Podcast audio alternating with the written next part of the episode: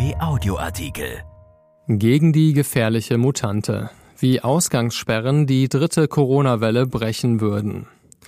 Die Zahl der Corona-Neuinfektionen geht steil nach oben. Da die meisten Ansteckungen in Innenräumen erfolgen, würden Kontaktbeschränkungen am meisten bringen. Die bringt auch Kanzlerin Merkel ins Spiel. Von Martin Kessler. Namhafte Virologen wie der Düsseldorfer Uniklinik Professor Jörg Timm oder sein Kölner Kollege Gerd Fettgenheuer haben gegen die Corona-Pandemie ein einfaches Rezept. So wenige Kontakte wie möglich. Das hat sich inzwischen auch weitgehend herumgesprochen, allerdings besteht noch immer Unklarheit darüber, wie gut das hilft.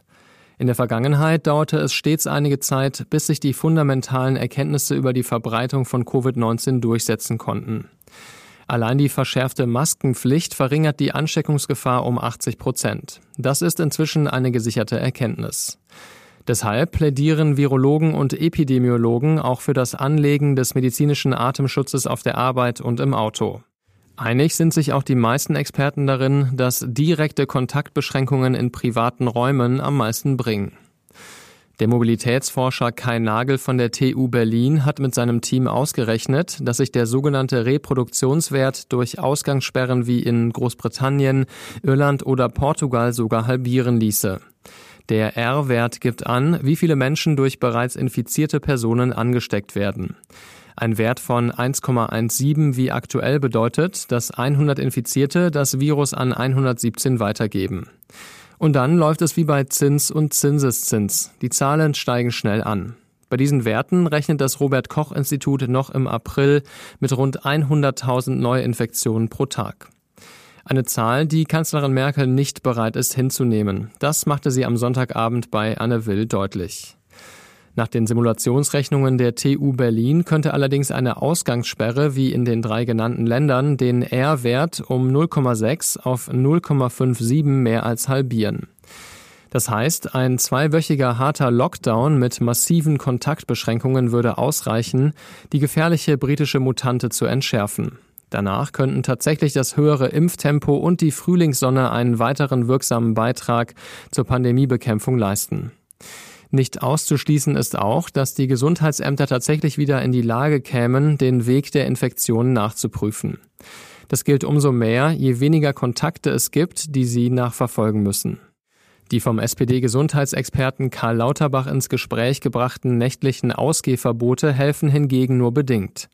Im Bericht der TU Berlin ist jedenfalls davon die Rede, dass die Menschen ihre Mobilität dann voraussichtlich in die Zeit vor die Ausgangssperre verlagern. Das dürfte auch das Verhalten vieler Jugendlicher abbilden, die sich vorzugsweise am Abend treffen und so das Virus verbreiten. Inzwischen ist die epidemiologische Einschätzung bei der Bevölkerung so, dass viele Menschen das, was staatlicherseits erlaubt ist, als unbedenklich ansehen.